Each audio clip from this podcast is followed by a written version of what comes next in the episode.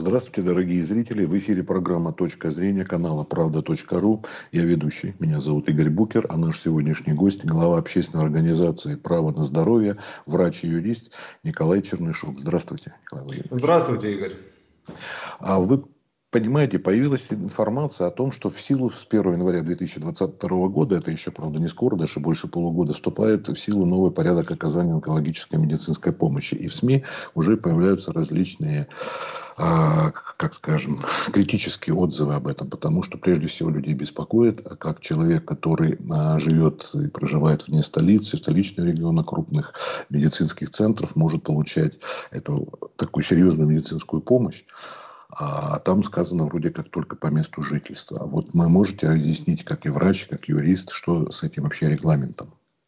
Ну, вы знаете, этот приказ, он достаточно объемный, а, всего около 158 страниц, а, в нем содержится информация, там намного больше, чем просто вот э, маршрутизация пациентов, хотя, в принципе, это стало корнем, таким вот э, камнем преткновения, корнем всех проблем. Все почему-то решили, что именно проблема маршрутизации. В ней действительно есть проблема, но она не единственная, которая э, у нас есть в этом приказе. Почему это касается каждого человека? Потому что онкология – это более серьезная проблема, даже чем коронавирус. Понимаете, к нему мы уже привыкли за два года, успели, да? А онкология была, есть и будет. И то, что происходит с ней и вокруг нее, может, не дай бог, конечно, но может коснуться каждого.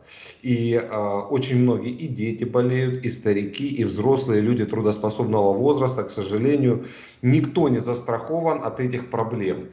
А, и вот этот приказ, который собираются принять, он достаточно серьезные изменения вносит в порядок оказания медицинской помощи именно пациентам с онкологическими заболеваниями. Поэтому внимание к нему приковано со всех сторон. Конечно, это наиболее распространенное заболевание, да, вот сердечно-сосудистые, онкологические заболевания, травмы. Это вот то, что у нас как бы на передовой медицины и то, что э, очень часто может э, произойти, то, с чем часто обращаются пациенты. А, дело в том, что приказ этот пытались уже запустить э, с 1 января 2021 года. То есть, в принципе, он уже должен был бы действовать, если бы не одно «но». А что же произошло? А, его разместили в открытом доступе и а, начали э, поступать негативные отзывы об этом приказе. То есть люди со всей России, активисты, общественники, политические деятели, просто пациенты, представители общественных организаций, они обратили внимание на огромное количество несостыковок и непонятностей, которые содержатся в этом приказе. А, и начали задавать вопросы, не совсем удобные. А, и тогда решили, что действительно, да, есть проблемы, а, приказ надо дорабатывать, и его отправили снова на доработку. А, ну, все ожидали, конечно, немножко другого эффекта, но был проведен такой косметический, буквально, как говорят, ремонт этого приказа, особых значимых каких-то и серьезных изменений туда не было внесено, были э, определенные тонкости там учтены, несогласованности убраны и так далее. И дали время теперь до 1 января 2002 года. У меня есть очень большие сомнения, что в той форме, в которой он находится сейчас, он будет, начнет действовать с 1 января 2022 года. Чем же проблема? Чем недовольны люди и на что обращали внимание наиболее значимое, какие сложности. Вот, например, ну, я сказал, что весь документ содержит 158 страниц. Это достаточно такой большой, серьезный э, документ, который был разработан Минздравом. Э, я предлагаю остановиться на некоторых, то, что касается пациентов, именно то, что вот, э, может э, коснуться человека, обратившегося за онкологической помощью. А, так вот, в приказе имеется такое требование а, закрепить региональными актами правила маршрутизации пациентов с онкологическими заболеваниями на территории субъекта. Что это значит? Это значит, что каждый регион, а, будь то Москва, Московская область, Сахалин, Краснодарский край, Ставропольский край, Ростовская область, любой регион должен самостоятельно для самого себя разработать а, вот, это, вот эти правила маршрутизации. Что и как должен делать пациент при обнаружении у себя онкологического заболевания. Ну, казалось бы, мысль очень такая разумная, да, что рассказать человеку по пунктикам, вот значит пункт 1, вот это, пункт 2, пункт 3 и так далее. А, только не все так гладко. Как говорится, гладко было на бумаге, да забыли про овраги. А овраги заключаются в следующем.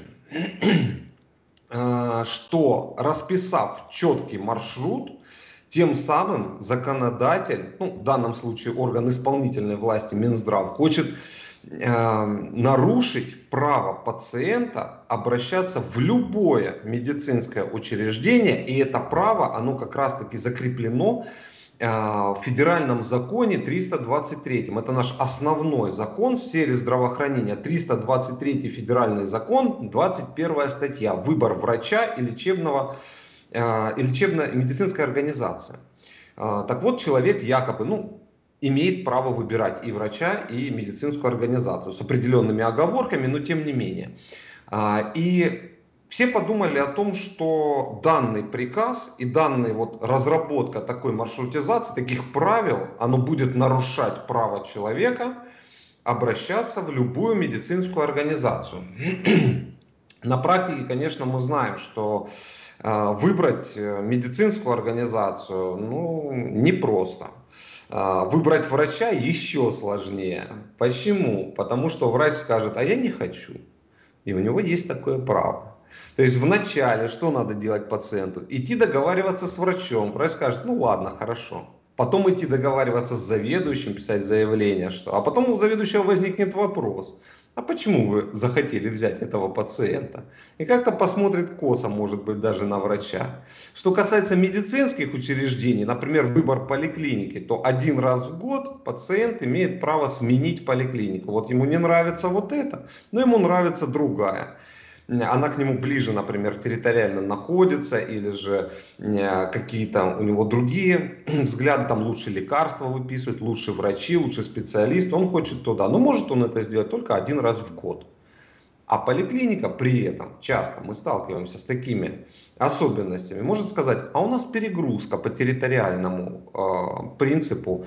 Э, у нас на одного врача приходится там 150% э, переработки.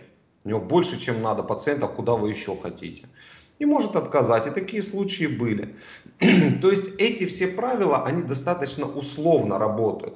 Поэтому, когда говорят о разработке правил маршрутизации пациентов с онкологическими заболеваниями, я думаю, что это правило, которое ну, будет, ну, будет разработано, будут э, внедрены документы, они будут заверены, они будут всеми-всеми согласованы, выполняться они не будут. А, точно так же, как у нас, вот я рассказал, да, с правом на выбор а, врача и медицинского учреждения. Ну, это мое мнение, я подозреваю, что это, ну, если будет не так, я буду только рад, когда в нашей стране начнут выполняться все принятые законы. А, значит, а, есть такой Андрей Карпин, это главный внештатный специалист-онколог а, Министерства здравоохранения Российской Федерации. И вот он в поддержку вот этого приказа, он сразу такую профилактическую, значит, сказал, высказал свое мнение о том, что пациент вот этот приказ не устанавливает запретов и не ограничивает права граждан на выбор медицинской организации и врача. Э, заявление, конечно, интересное, при этом содержание приказа э, говорит о, о другом. Как это будет на самом деле, пока неизвестно. Пока практики нет, пока он еще не вступил в действие, это еще мы можем только лишь предполагать. Ну, допустим, будем верить Андрею Карпину, да, Каприну. Николай Владимирович, а да. еще маленький вопросик у меня тут возникает. Обычно иногда, обычно, бывает не всегда, а обкатку производят в регионах. Даже вот я просто еще почему сравниваю, я общаюсь с автомобилистами, когда принимают новые законы, тоже ужасно. И люди всегда говорят, почему этот закон не действует и не будет. Потому что ну, вот нынешние там с техосмотрами, в частности, тоже откладывают. То, точно там как здесь. И где-нибудь обкатку подобного вот этого проходили? Или это просто люди как-то узнали, что вот такой будет закон и стали вот высказывать свое негативное отношение? А, ну, вот такая обкатка, она обычно называется пилотный проект, да. реализация пилотного проекта в определенных регионах и показала, значит, высокую значимость, э, нужность, э, эффективность, углубить, так сказать, и расширить. Насколько я знаю, этот приказ нигде не, в том виде, в котором он принят, он нигде не применялся. То есть вот такая вот проверка на практике, да, на земле, так сказать, в, а, в боевых условиях медицинской помощи, он не проходил, насколько мне известно. Определенные действия совершались, а, определенные требования вводились на уровне регионов. Было такое, но чтобы в полном виде, и вот эта вот маршрутизация, это совсем новое. То есть она и сейчас есть, но в том виде, в котором ее предлагают, пока ее не было. А, ну, вот Минздрав говорит, что никаких ограничений это не вводит. Ну что ж, поживем, посмотрим. А, при этом приказ, он дает возможность ввести эти ограничения, если будет надо. А, значит, что еще нереализуемое вот в этом приказе, мне кажется, что, например, новые требования, которые содержатся в приказе к оснащению и количеству коек, которые должны быть в лечебном учреждении, а, вот если все требования соблюсти, то эксперты посчитали, что в Москве таких лечебных учреждений всего три. В Ростовской области одно. Есть регионы, где вообще ни одного лечебного учреждения, которое полностью соответствует требованиям, которые предъявляет вот этот приказ. Поэтому здесь тоже, он мне кажется, в этом аспекте мертворожденным. Что будет дальше, не знаю. А, значит, может быть, государственные клиники, конечно, как-то профинансируют, они э, реструктуризируют свою медицинскую помощь, э, добавят им оборудование, построят новые какие-то корпуса. Может быть. Если так, то могут привести в соответствие. А что делать частным клиникам? Если они не соответствуют, им остается только либо выйти из ОМС, либо э, ну, ОМС это обязательно медицинское страхование, да, они не смогут по полису людям оказывать медицинскую помощь, а они хорошо так помогали в, онкологическом, в онкологической помощи, потому что она неплохо оплачивается по э, э, ставкам ОМС. И э, частные, частные клиники туда заходят и работают. Да, они разгружали государственный этот сегмент, как бы они брали на себя, как, например, с диализными центрами, много частных диализных центров, потому что это выгодно по ОМС. Вот и делают. Точно так же с онкологией выгодно, частники работают. Если сейчас требования ужесточат, государственным поможет государство, а частным Никто не поможет, если они сами себе не помогут. Но это будет дополнительный э, повод их оштрафовать или привлечь какой-то ответственности за то, что они не соблюдают этот новый приказ. А, поэтому такая себе ситуация. Например, есть еще одно невыполнимое требование, ну, на мой взгляд, оно сложно выполнимое требование в, э, в этом приказе. Например, а, о том, что Биопсию нужно делать. Ну, биопсия это когда э, берут кусочек материала, ткани э, э, из опухоли и исследуют ее на наличие злокачественных клеток.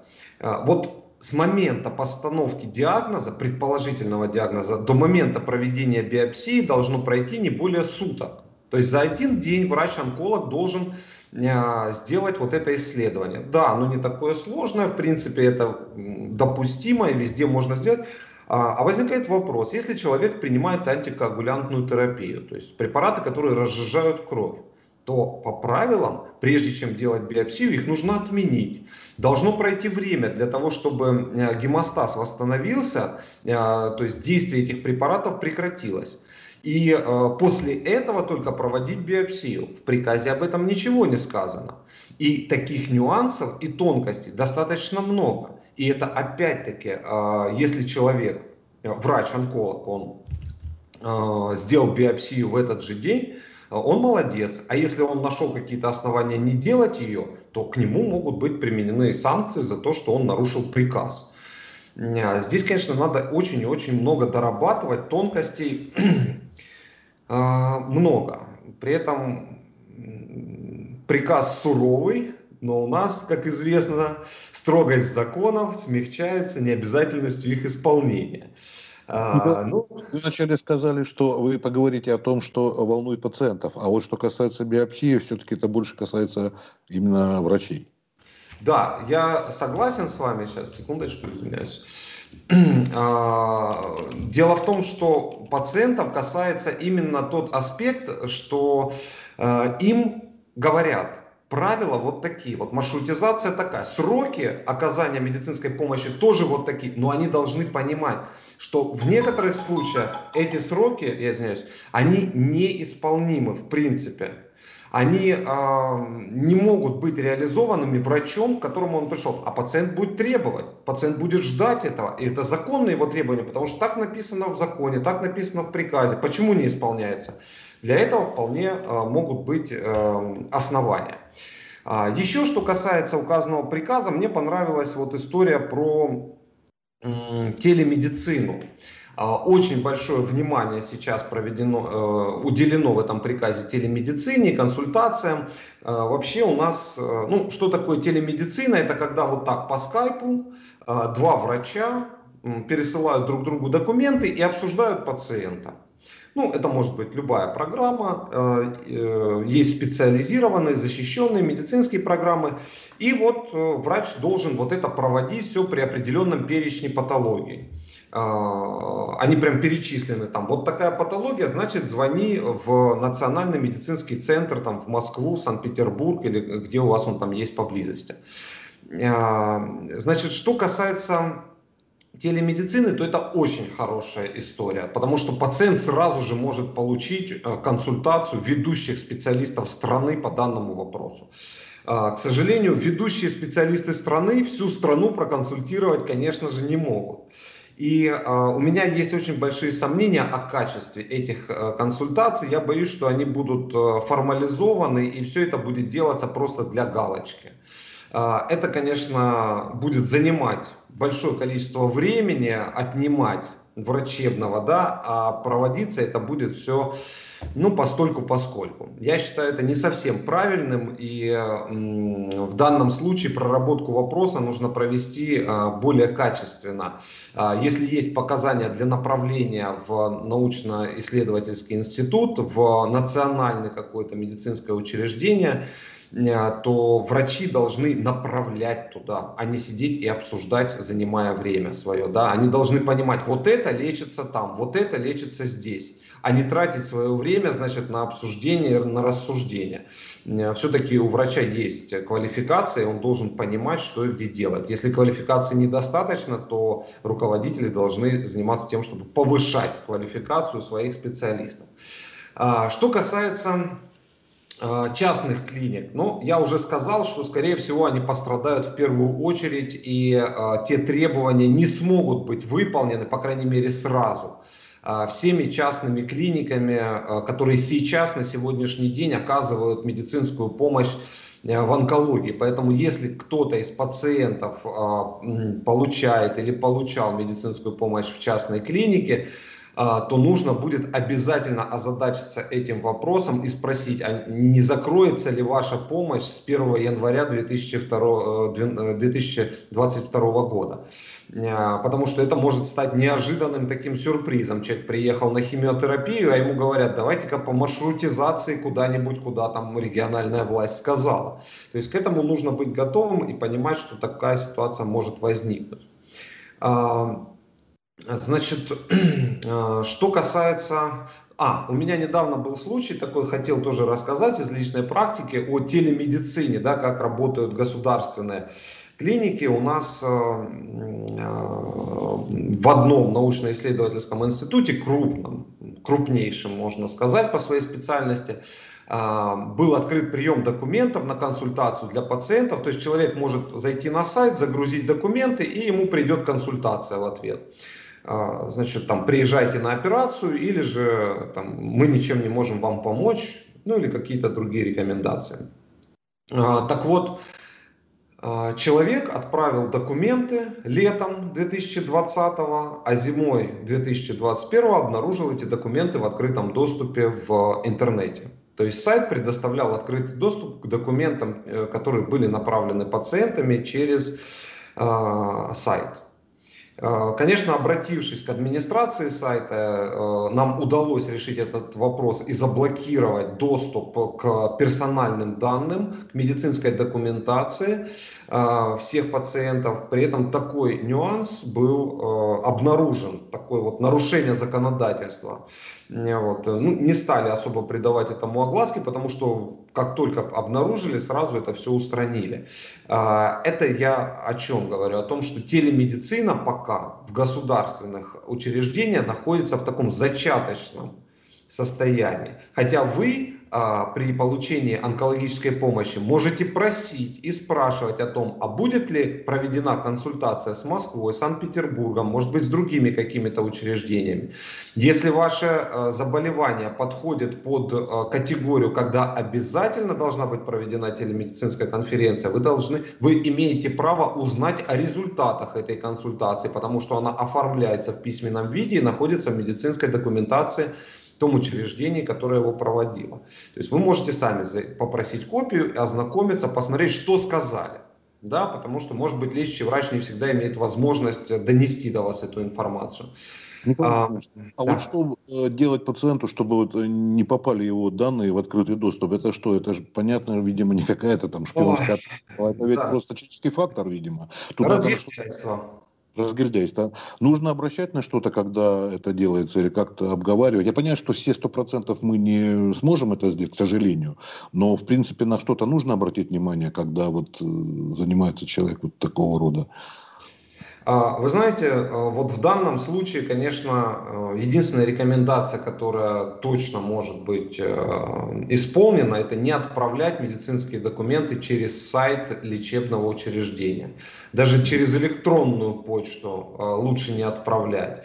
А, если есть возможность очной консультации, это хорошо. А, проводите очную консультацию. Если есть возможность, чтобы врач сам а, направил документы по защищенным сетям, да, потому что есть медицинские сети определенные для телемедицины, которые защищены а, ну, специальным образом, и а, утечка оттуда намного сложнее. Я не говорю невозможно, но намного сложнее, чем, допустим, из сайта медицинской организации. Туда вообще как бы доступ не ограничен, мне кажется. И э, если для вас, ну для многих, на самом деле медицинская документация это больная тема, врачебная тайна. Э, сейчас у нас особых таких вот решений судебных нет по данной тематике. Э, и защищается, хотя она и уголовным кодексом, и административным, и гражданским, и все, все, со всех сторон защищается, но никак защитить ее не получается. Э, доступ к ней имеет э, и работник регистратуры, и врач, и санитарочка, которая несет эти документы врачу, и тот, кто случайно зашел в регистратуру, может там карточку значит, взять. Но вот с защитой персональных данных и врачебной тайны у нас очень и очень большие проблемы. А, при этом сократить, минимизировать эти проблемы, конечно, же, возможно, чтобы эм, постараться хотя бы самому вот э, держать эти документы в тайне от других, если они представляют для вас какую-то существенную значимость. Ну, есть люди, которые не хотят, чтобы на работе знали, которые не хотят, чтобы э, там, боятся, им справку не выдадут автомобильную, еще что-то, какие-то проблемы. Когда кто-то копается вот в твоей или поэтому просто чисто вот даже... По-человечески вот. это очень легко можно понять, да. А, Владимирович, вот а, вы, когда говорили о том, что, в общем-то, в целом, а, ну, идея была хорошая, да, гладко было на бумаге, получилось, а вот если э, подойти с другой стороны, да, все замечательно, но на что-то с оптимизмом в этих пунктах можно посмотреть, на ваш взгляд, что может сработать действительно то, что задумано на бумаге, и то, что на практике может выйти. Тут есть такие пункты, которые бы... Но да, я, я понимаю, да. А, утопическую такую сейчас теорию предложу, значит, как может быть, если будет все хорошо. Значит, а, что позволит сделать маршрутизация? Ну, я, в принципе, повторю слова Минздрава, которые обещают, что так оно и будет. Мы надеемся все. А, значит, человек сразу же, приходя в поликлинику, получает все обследования, все направления. В течение нескольких дней он получает консультацию, его определяют лечить э, здесь на месте или же отправлять его в федеральный центр. И человек э, буквально за несколько дней решает проблему со своим онкологическим заболеванием.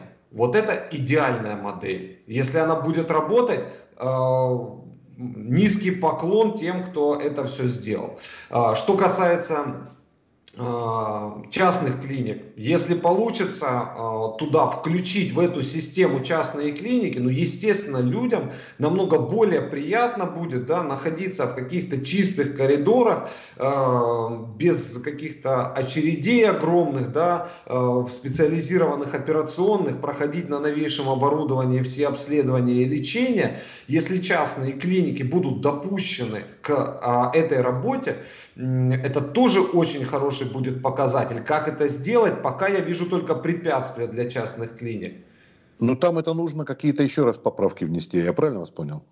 Конечно, этот, этот документ следует дорабатывать и э, учитывать все э, пожелания, которые были высказаны и профессиональным экспертным сообществом, и эм, э, людьми, которые непосредственно э, являются пациентами с онкологическими заболеваниями, которые на своем опыте все это прошли, пережили и столкнулись со всеми этими проблемами. Пожеланий было очень много. К сожалению, э, мало из них э, получили реакцию какую-то со стороны Минздрава. А не через какой-то сайт это можно обсудить, и вот человек скажет на собственном примере, э, как это может воздействовать, что-то, может, порекомендуете, через что действовать? А, да, эти документы, они выкладываются на общественное обсуждение на сайте э, правительства. Угу.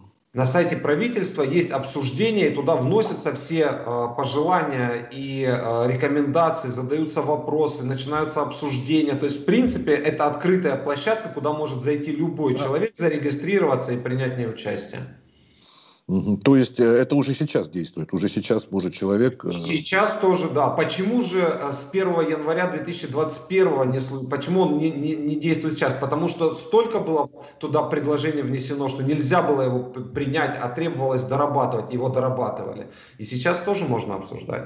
Там, там наверняка, видимо, вот вы юрист и врач, а это вам карты в руки. А не все, как сказать, врачи обладают юридическими знаниями, а для вот составления такого закона именно необходимо и юридическая подготовка, серьезная довольно-таки. Конечно, конечно, да. Не составишь. Вот. А вот э, по практике, как вы сказали, все-таки люди, наверное, тоже обращались, раз уж были пилотные, вы упомянули о них, и понятно, что... Ой, ну хорошо, будем все-таки надеяться, что что-то сработает у нас, и поправки будут приняты, и спасибо вам огромное за беседу, надеюсь, что вы тоже свой вклад внесли вот в поправки в эти, и чтобы они были внесены в этот регламент. Ну что ж, всего доброго, не болеть там. Спасибо, всем. Игорь. Спасибо, всего да. доброго. До свидания. Николай, всего доброго. Спасибо.